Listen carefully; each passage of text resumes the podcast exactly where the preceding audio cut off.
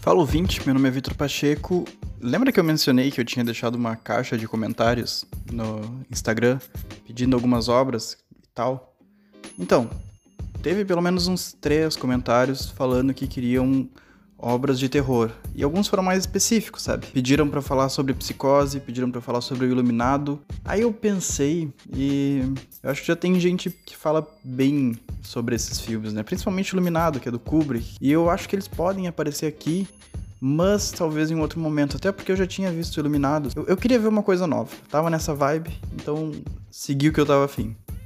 Eu assisti Ring, o chamado, ou então Ringo, ou então, como ficou dublado, Ring, o chamado. Que é um filme japonês de 98 e que é a inspiração para aquela versão americana que todo mundo conhece, que já viu na Globo várias vezes. E elas são bem parecidas. Então, se tu já assistiu o chamado, tu não vai tomar algum spoiler muito relevante, tá? Eu assisti o chamado quando eu era bem mais novo. Mas pelo que eu me lembro, tem bastante fidelidade. E mesmo se tu não assistiu nenhum dos dois, tu vai tomar spoiler, tua vida não vai acabar. Mas acho que a nossa conversa vai um pouco além do filme em si.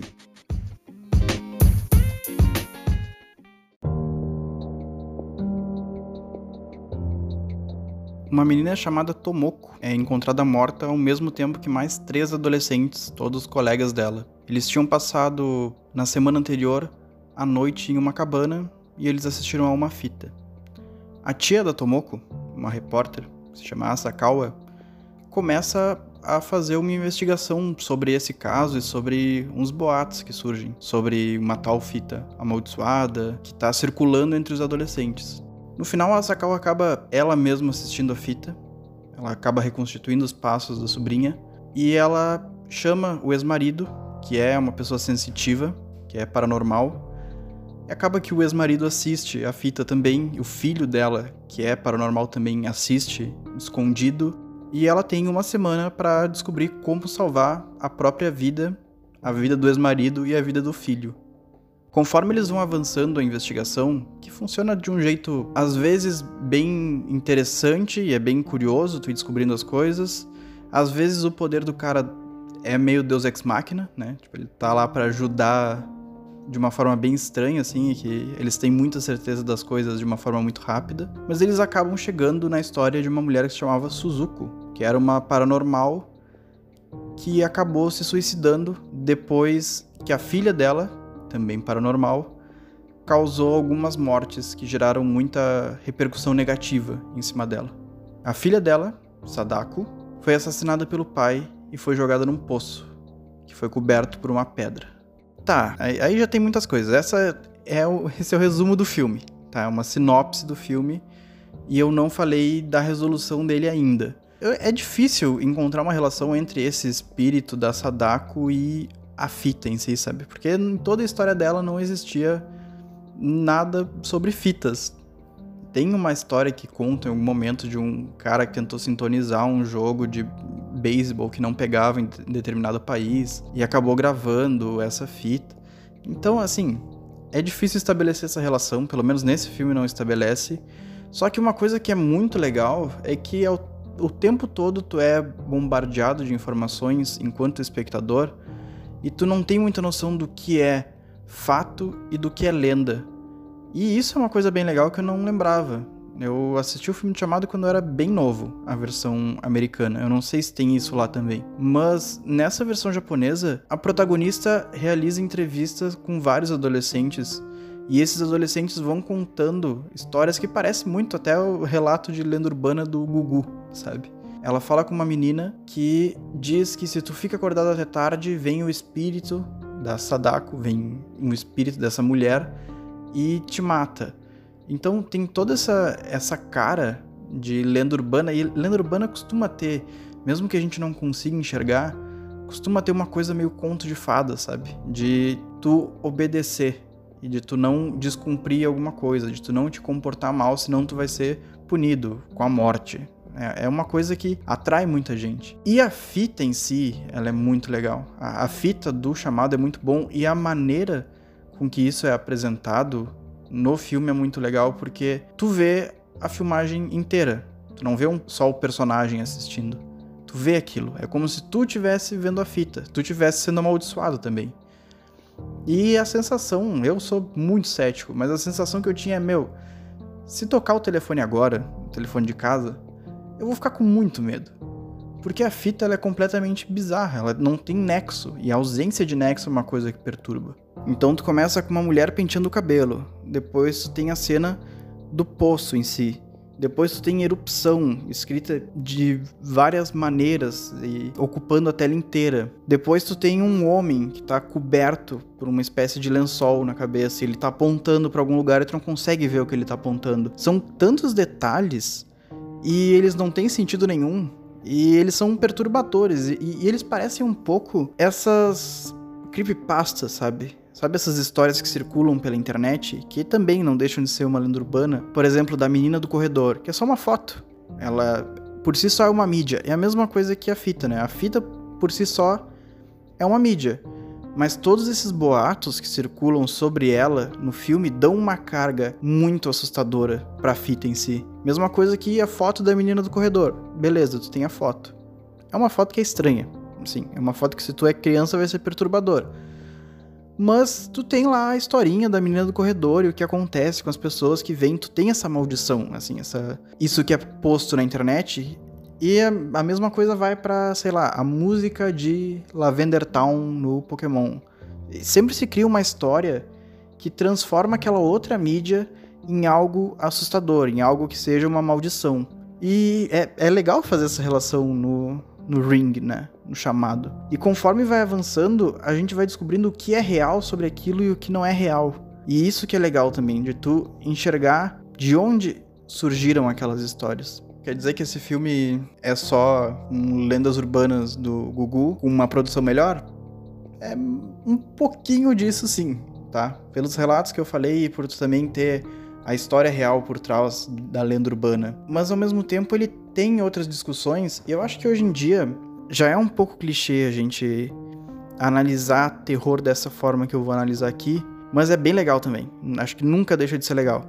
Até o próprio ato da gente assistir filme de terror é uma coisa meio de se questionar, né? Por que, que a gente gosta de sentir medo?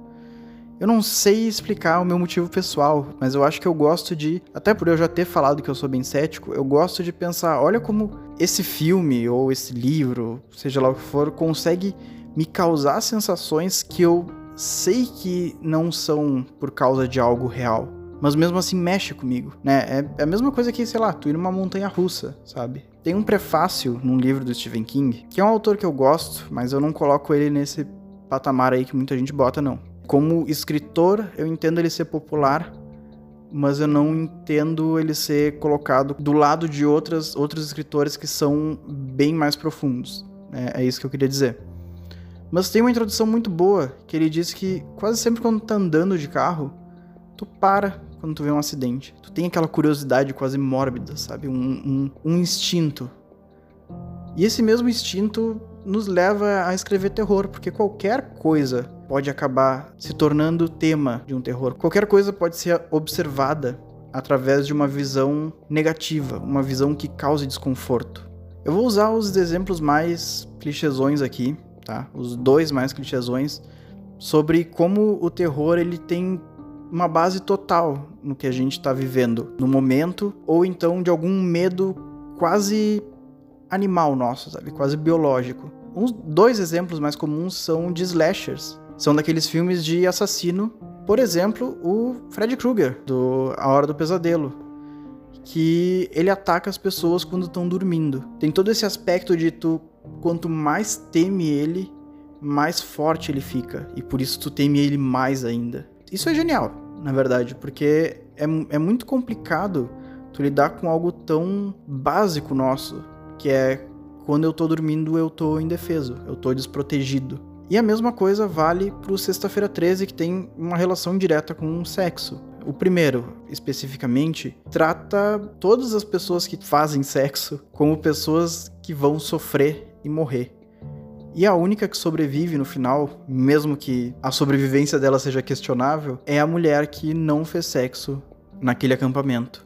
E desde o início do filme, a morte do Jason quando era criança se deu porque os instrutores estavam fazendo sexo. Toda essa visão negativa sobre sexo tem relação com o momento que estava sendo vivido na época, né? Com a ascensão de DSTs e também com um conservadorismo que crescia por parte dos pais com os adolescentes. As gerações vão se intercalando, né? Vem uma geração com um pensamento mais livre em relação ao sexo e ela é respondida por um conservador, e isso tá lá. O Sexta-feira 13 não deixa de ser um registro histórico.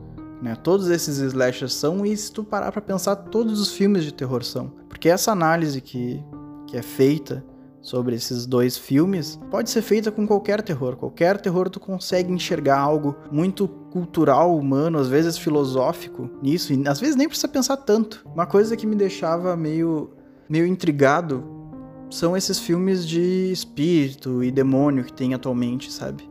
Porque eles estão em alta, estão em alta total, assim. É, até se tu parar pra pensar, o Atividade Paranormal. E eu me perguntava o que que isso quer dizer. E também é outro, outra sensação básica, principalmente né, na atualidade, que é tu não estar tá seguro na tua própria casa. Que é tu ter aquele lugar que em teoria deveria ser teu, deveria ser onde tu descansa, mas nem lá tu tá seguro. Aquele lugar pode ser invadido, né? Tu pode ser torturado naquele lugar que deveria ser teu deveria ser o lugar que te traz paz. E isso é tema de tanto, tanto debate político, às vezes armamentista, tanto debate sério mesmo. Esses filmes de espírito ou de demônio que invadem a casa, que invadem o corpo, é o nosso medo de perder o que em teoria deveria ser nosso. E também eu associo isso à religião também, porque monstros em geral hoje em dia não são mais acreditados pela, pela grande massa como algo real. Mas demônios e espíritos ainda continuam fazendo parte da mitologia de muita religião. Então, tu pegar algo que muita gente acredita e, óbvio, distorcer para que aquilo seja mais assustador, com certeza afeta mais gente, com toda certeza vai ter mais gente acreditando que é real, que é algo que pode acontecer, e é isso que o terror quer, né? O terror quer pegar o máximo possível daquele teu medo e explorar ele. Às vezes de uma forma boa, às vezes ruim, mas o legal de tu ver o terror dessa forma, tu ver filmes de terror dessa forma, é que a maioria dos filmes de terror fica melhor quando tu enxerga desse jeito. Porque, por exemplo, o Ring, ele é bom, mas ele tem muitos problemas. Né? Ele tem uma resolução que eu não sei se eu gosto muito. Quando eu olho para esse aspecto de filme dele, somente como filme, como roteiro, ele é pior do que quando eu olho para essa parte metafórica, que é completamente interpretativa, né? Aí vocês podem me questionar, ah, como é que eu sei que é isso que o diretor quis dizer? Como é que eu sei que é isso que o autor original, o autor do livro quis dizer? Isso não é importante, isso não é relevante. O que eu quero trazer aqui não é uma verdade para ser posta, né? O que eu quero trazer aqui é o que, que a gente pode pensar que nos causa medo nesse filme. O que, que a gente pode se relacionar com ele. Porque eu acho que acima de tudo, Ring é um filme sobre herança e sobre paternidade.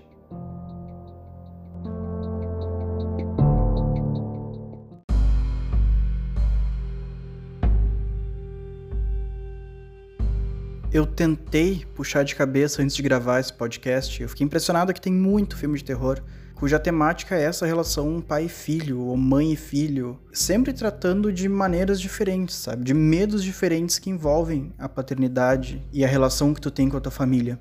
Pensem comigo, o mais óbvio de todos é o bebê de Rosemary, que trata desse medo da mãe de ser vista só como um receptáculo, de ser alguém que perde total controle sobre o próprio corpo, enquanto todas as outras pessoas ao redor parecem saber o que é melhor para ela e ditar o que é melhor para ela, e na verdade a preocupação deles é só com o bebê. Ou mãe que retoma vários traumas das mães ao redor da história e da mitologia e trazem também essa questão do sofrimento como algo básico, como algo principal. Ou então o Babadook, que fala sobre a depressão e a necessidade de tu ter que amar o teu filho e às vezes tu não conseguir. Ou a profecia, que fala sobre o teu filho não ser como tu planejava. O teu filho, na verdade, se mostrar ser uma pessoa impiedosa, uma pessoa ruim, uma pessoa maldosa, que cause muita dor. Que é um medo dos pais, né? É, é algo que quando tu vai ter filho, tu pensa, e se meu filho for um filho da puta? Porque sempre existe essa possibilidade. O que, que eu faço? Ele continua sendo meu filho. Ou quando é o contrário, o iluminado, quando é teu pai, a pessoa que deveria te dar maior segurança, que acaba se tornando um monstro para ti, que acaba se tornando uma figura ruim, um assassino. É um medo da rejeição, é um medo do ódio tá dentro da nossa própria casa, que é aquilo que a gente já tinha falado antes quando estava falando sobre os filmes de espíritos. E eu acho que o mais antigo que eu consigo lembrar disso, nessa parte específica do terror, é o Frankenstein, que fala sobre o Dr. Frankenstein, que cria um monstro, ele consegue conceber uma vida artificialmente e ele não aceita aquela criação dele. Ele rejeita ela. Ele não consegue enxergar qualquer tipo de semelhança com a concepção que ele tinha de ser humano, que era algo divino. E esse filho que é rejeitado pelo pai busca vingança. Principalmente o Frankenstein vai ser algo que eu consigo relacionar bastante com o Ring. Mas se tu parar para pensar, essa questão de pai e filho, ela tá tão presente no terror, porque ela é uma questão muito presente na filosofia, na mitologia, na cultura. Porque se vocês lembrarem, Cronos devorava os próprios filhos para que eles não tomassem o lugar dele. Zeus mata Cronos e toma o lugar dele. Isso só para citar um exemplo. A gente tem o Édipo também, que mata o pai, mesmo sem saber que era pai, mata o pai e toma o lugar dele. Então, isso de o pai como uma figura opositora ao filho, e de o pai como alguém que tenta controlar a maneira que o filho vai ser, e deles se frustrar por isso, o pai se frustra por isso, e o filho se emancipa em algum momento, e o filho às vezes se vinga, e o filho às vezes se revolta, é algo que está em muita discussão, e óbvio, eu sou ignorante em filosofia. Mas eu tenho certeza que isso é uma questão também fundamental para vários pensadores. Na psicologia, a gente sabe também que o Freud baseava muitos dos pensamentos nessa questão de pais e filhos e nessa relação de poder também. Quando a gente fala do Ringo por si só, é complicado a gente fazer uma análise que não envolva essa relação de pais e filhos, porque a gente tem o Takayama, que é o ex-marido da protagonista, e ele tem um filho com essa protagonista. E a única cena em que eles aparecem interagindo um com o outro é uma cena em que o Takayama tá se dirigindo até a casa do filho e da ex-esposa e o filho passa por ele na rua. E eles se encaram durante um tempo e deu. Eles nunca mais interagem. O único momento em que o Takayama vai mencionar de novo o filho é quando eles estão no poço tentando encontrar o corpo da Sadako. E em um momento ele diz: Eu vou ver tu ser morta, porque a, a mulher assistiu ao vídeo antes dele, e eu vou enlouquecer, porque com esses poderes que eu tenho, eu tenho certeza que quando eu vi isso acontecer, eu vou me destruir por dentro. E olha a merda que é ter esses poderes que eu carrego. A gente nunca devia ter tido um filho a gente nunca devia ter tido um filho. Ele, ele dá uma ênfase nisso. Enquanto a mãe só se preocupa em salvar o filho. E ela diz: Não, mesmo se eu morrer, tu tenta salvar ele e tu tenta te salvar e tal. E tu via que isso era uma preocupação grande para ela. Enquanto ele não. Ele tinha essa rejeição pelo próprio filho, por o filho ser como ele, por o filho ter dado algo dele. E aí que tá. Eu acho que o medo dele não era nem o filho ser parecido com ele era talvez uma culpa que ele sentia por ele ter transmitido os poderes que ele possuía, essa sensitividade para o filho. Só que isso também vinha acompanhado de uma rejeição. Isso eu imagino que deve ser um pensamento bem comum assim, com todo mundo que tem essa insegurança em relação a ter filhos ou não. O que a gente pensa é eu conheço as minhas próprias falhas enquanto pessoa. Conheço a minha personalidade, eu conheço, sei lá, talvez alguma doença genética que eu tenho eu quero transmitir isso para alguém, eu quero que alguém cresça baseado nisso. Se eu for criar essa pessoa, ela vai estar tá em constante contato com esses meus defeitos. Como esses meus defeitos vão repercutir nela? Que tipo de pessoa ela vai se tornar? E eu acho que isso é um medo fundamental do Takayama. E esse medo, óbvio que está como metáfora inserido pelo poder, né? inserido pela sensitividade. Ao mesmo tempo, é um afastamento que ele tem. Enquanto a protagonista, a Asakawa, ela vai até o fundo do poço e quando ela encontra o corpo da Sadako, porque isso também é uma coisa importante, é ela que consegue encontrar. Quando o Takayama estava no poço, ele não conseguiu encontrar o corpo e ela consegue encontrar através dos cabelos. Ela toca nos cabelos e puxa o esqueleto, porque ela está completamente deteriorada. Quando ela puxa aquele esqueleto, em vez de sentir qualquer tipo de nojo ou de pavor, inclusive tem uma gosma que escorre dos olhos do, do esqueleto, quase como se fosse um choro, ela abraça. Ela abraça e ela tá feliz, ela tá plenamente feliz de ter resgatado a Sadako além de tudo. Além dela salvar a própria vida, salvar a vida do filho, o sentimento dela é quase instintivo o sentimento dela é eterno. É muito diferente do que a gente vê o Takayama lidando com a situação. E se a gente volta na própria Sadako em si, não é mostrado muito da relação dela com a mãe, mas a gente sabe que a mãe se suicidou por conta de uma ação dela. E essa ação dela, essa vez que os poderes dela causaram morte, foi quando outras pessoas estavam acusando a mãe dela, a Suzuko, de ser uma feiticeira, de ser uma farsante. Então, ela tentando proteger a mãe acabou gerando talvez a morte da própria mãe. E isso deve doer muito. Isso também é uma rejeição. Isso também é eu tentar agradar e eu acabar fazendo o oposto. E além disso, ela é assassinada pelo próprio pai. Que o Takayama diz: será que ele era pai dela mesmo? Será que ela não era filha de alguma entidade, de alguma outra coisa, de alguma coisa demoníaca? porque é dito que a Suzuko conversava muito com o mar e falava sobre coisas demoníacas. E mesmo assim, é a Sadako é alguém que nunca teve esse amor. Ou se teve em algum momento por parte da mãe, estava longe. Esse amor não ia mais voltar. E ela foi traída pelas pessoas que deveriam ser os protetores dela. Enquanto ela encontra essa paz no abraço da Asakawa, da protagonista.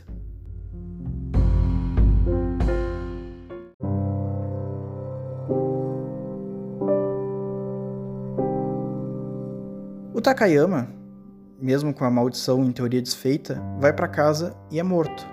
A Sadako sai da TV, aquela cena clássica que todo mundo conhece pela Samara, mas ela sai da TV e tu só enxerga o olho dela. E é um olho que é arregalado. Enfim, ele tá na thumb desse episódio. É muito assustador aquilo. Tu não enxerga o rosto dela em momento nenhum do filme, tá sempre coberto pelos cabelos. E é muito assustador porque é, é um olho de pavor ao mesmo tempo que é um ódio muito, muito forte. Isso é bom. Eu acho que é melhor tu não enxergar o rosto dela. Nas teorias de quadrinhos mesmo, isso é uma coisa do Scott McCloud. Quanto mais realista é um desenho, se tu vai fazer um, um desenho mesmo, uma pintura, quanto mais realista é, mais aquilo te remete a uma pessoa específica. Então, por exemplo, antigamente as pinturas que faziam dos reis, faziam dos nobres, tu enxerga aquilo normalmente tem uma legenda, mas tu sabe que aquilo é aquela pessoa. Ele é feito para representar especificamente aquela pessoa. Se eu tenho um boneco de palitinho e eu te pergunto quem é esse boneco de palitinho, ele pode ser qualquer um. Então, quanto menos detalhado e menos específico for, mais relacionável é. Por isso que, em teoria, desenhos animados são mais relacionáveis, porque eles podem ser qualquer um. O traço cartoon é mais acessível a uma relação e o traço mais realista serve para funções mais específicas. Tu não vê o rosto da Sadako faz com que esse ódio dela possa ser transportado para qualquer outra pessoa nessa mesma situação de abandono e que um dia vai se vingar.